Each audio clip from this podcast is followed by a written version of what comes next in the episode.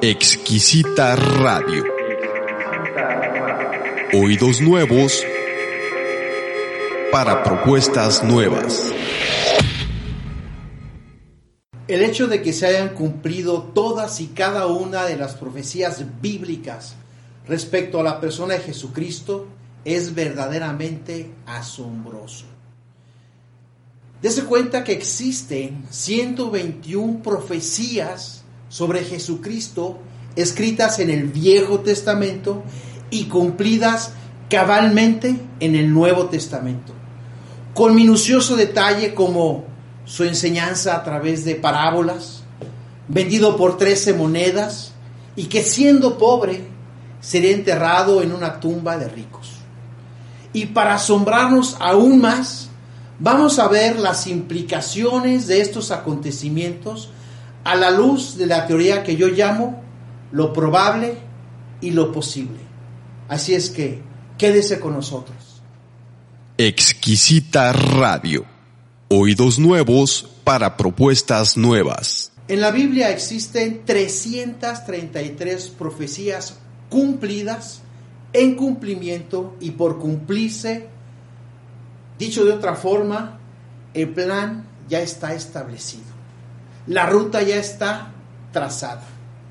El pasado, el presente y el futuro de la creación y nosotros dentro de ella son eventos claros de una cosmovisión relatada por la Biblia. Nosotros al terminar este mensaje tendremos algunas piezas claves para armar el complejo rompecabezas de la existencia de Jesucristo, todo dentro de la teoría de lo probable y de lo posible.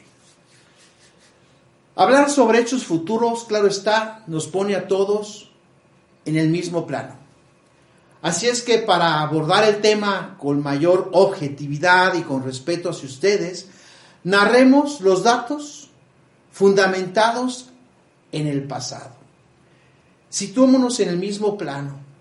En específico, hablemos sobre el Jesucristo histórico. Comparemos la evidencia histórica con lo que dice la Biblia.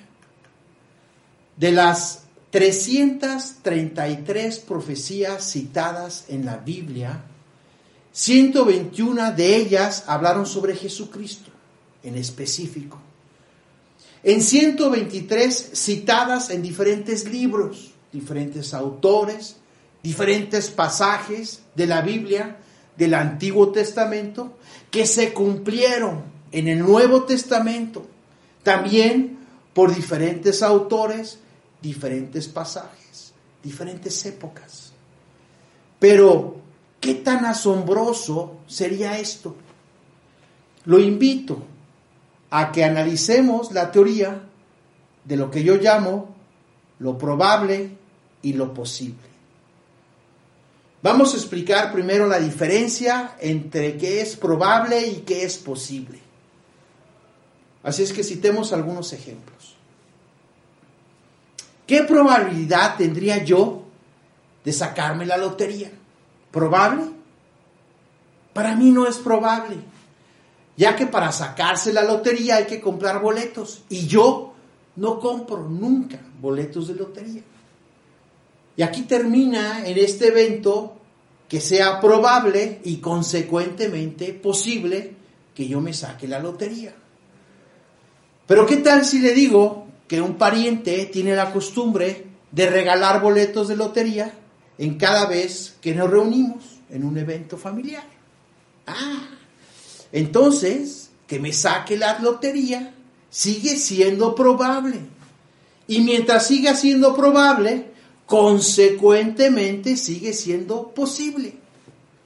Otro ejemplo, metámonos en las patas de los caballos con un tema tanto controversial como de actualidad. ¿Qué tan probable es que yo me contagie de, de coronavirus? ¿Probable? Bueno, como ser humano que vive en una comunidad, el contagio es probable. ¿Posible? Bueno, poco posible. ya que yo vivo en una zona de pocos contagios, no en una gran ciudad. Estoy resguardado bajo todos los protocolos de sanidad. Pero ¿qué tal si le digo que ayer me vino a visitar un capitalino? Entonces, ya cambia, ¿verdad? Porque sigue siendo altamente probable y consecuentemente posible. Pero ¿qué tal si le digo que traigo cubrebocas y que ni siquiera le di la mano? Entonces, ya solo es probable. Pero me acabo de enterar que el cubrebocas solo protege un 70%. Entonces ya es posible. Y así nos podemos ir hasta Tijuana si usted gusta, debatiéndonos entre lo probable y lo posible. Lo cierto para mi gusto es de que es posible, es posible, hasta que le pega a tu mamá. Pero es probable hasta que ya no tienes pan sobre la mesa. Después de unos ejemplos, entonces les comparto algunas definiciones. Probable.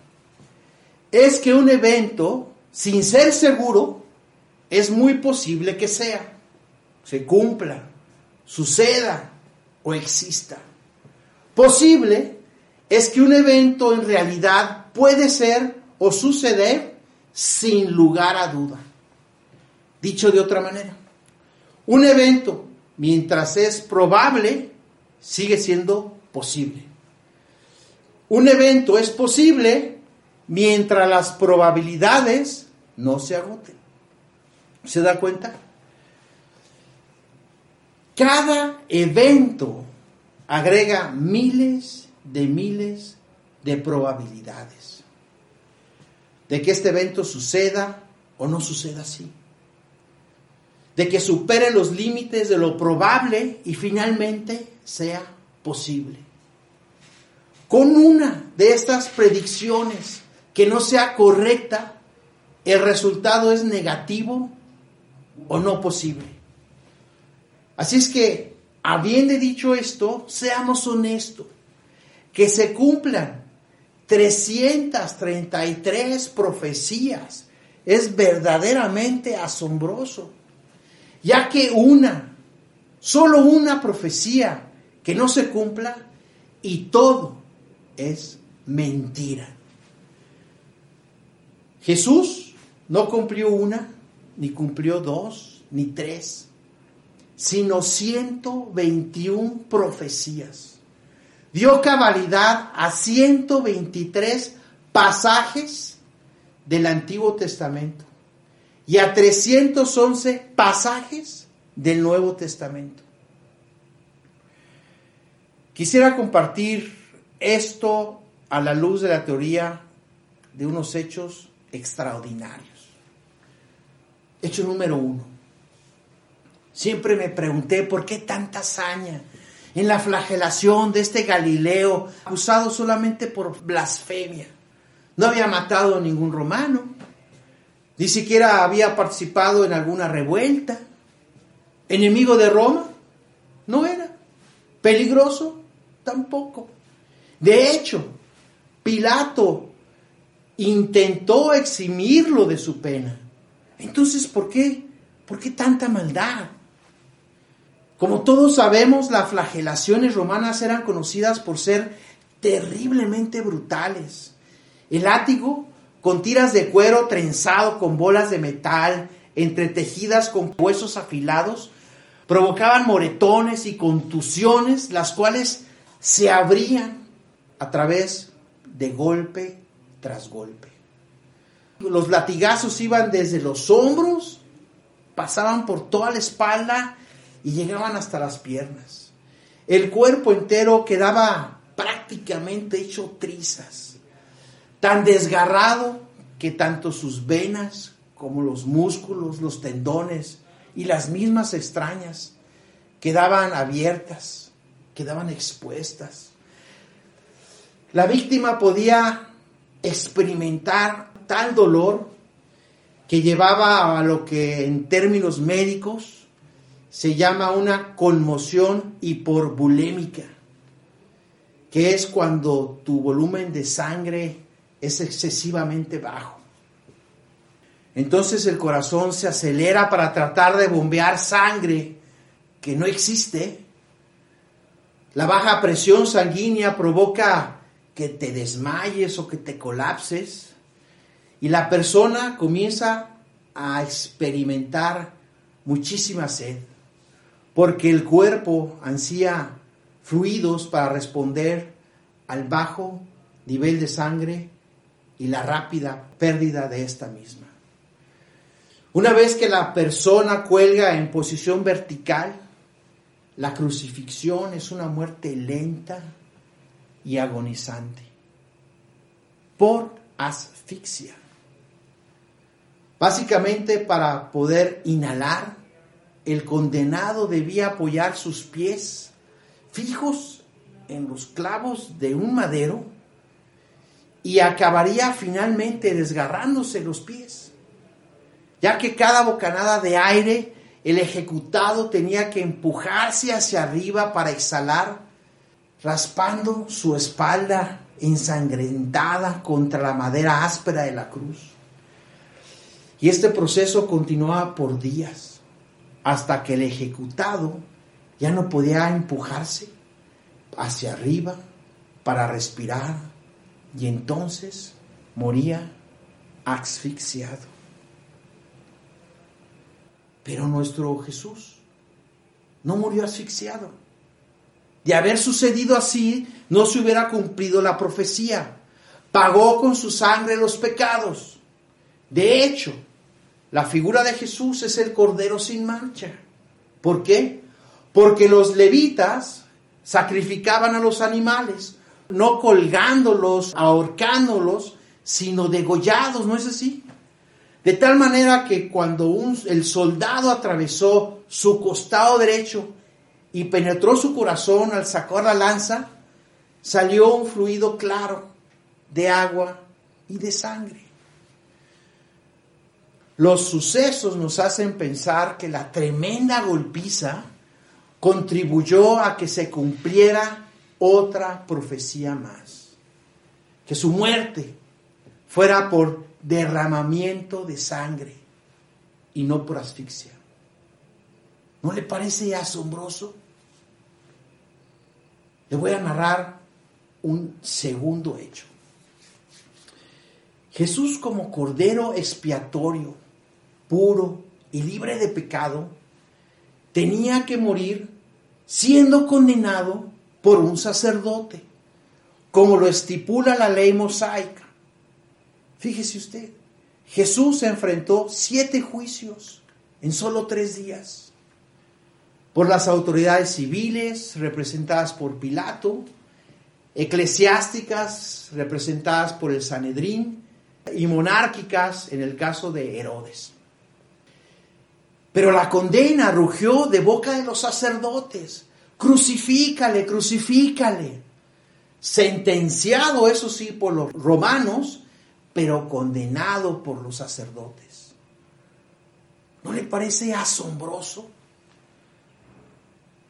A todo esto alguien puede decir, pues claro, obviamente, todo concuerda con una larga historia prefabricada los autores de esta novela la escribieron en un orden según sus propios propósitos, tal como se escribe cualquier otra novela.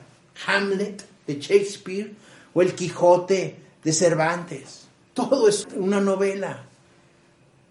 Probable, ¿no es cierto?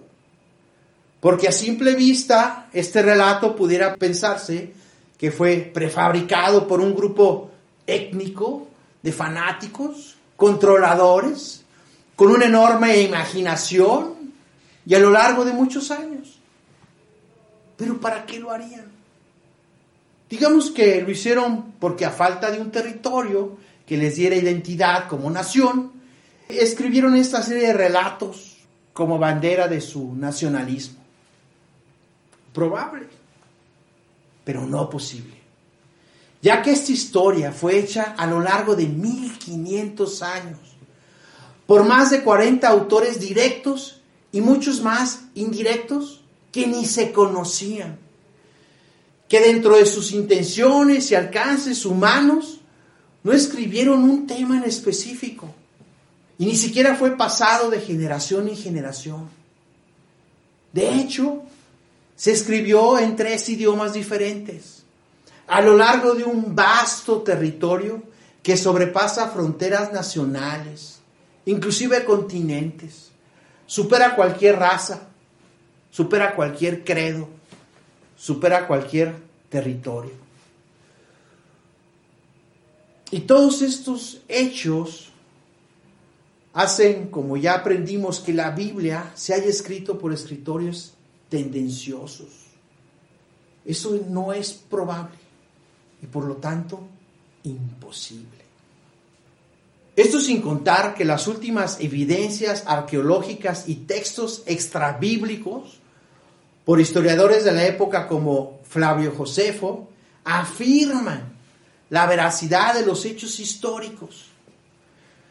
Y si a esto todavía le agregamos la decadencia del racionalismo que nos mantuvo deslumbrados en los últimos dos siglos con teorías a manera de espejismos y destellos de verdades relativas, prácticamente hemos llegado a una encrucijada. A la vista de que no solamente es probable, sino que es posible la existencia de Jesús, valdría preguntarnos algunas cosas. ¿Es probable o posible la segunda venida de Jesús? ¿Y cuál sería mi posición respecto a este evento? Estimado creyente, lo invito a que se goce en su fe.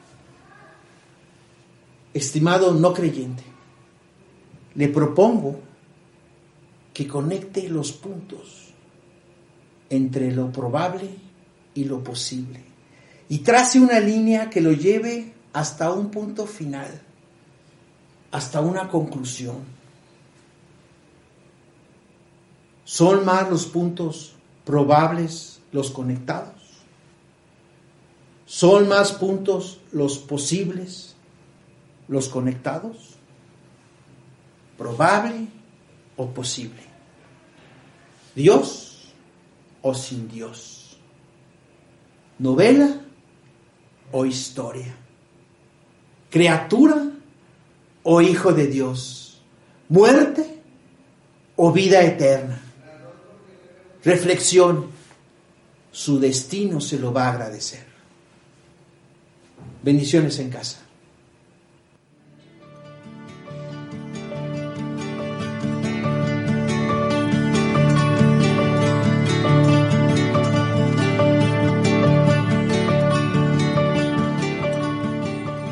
¿Qué le ha parecido el podcast de hoy? Si considera que este le ha añadido valor a su ministerio, le agradecemos que comparta y dé me gusta para que también sea de bendición para su comunidad.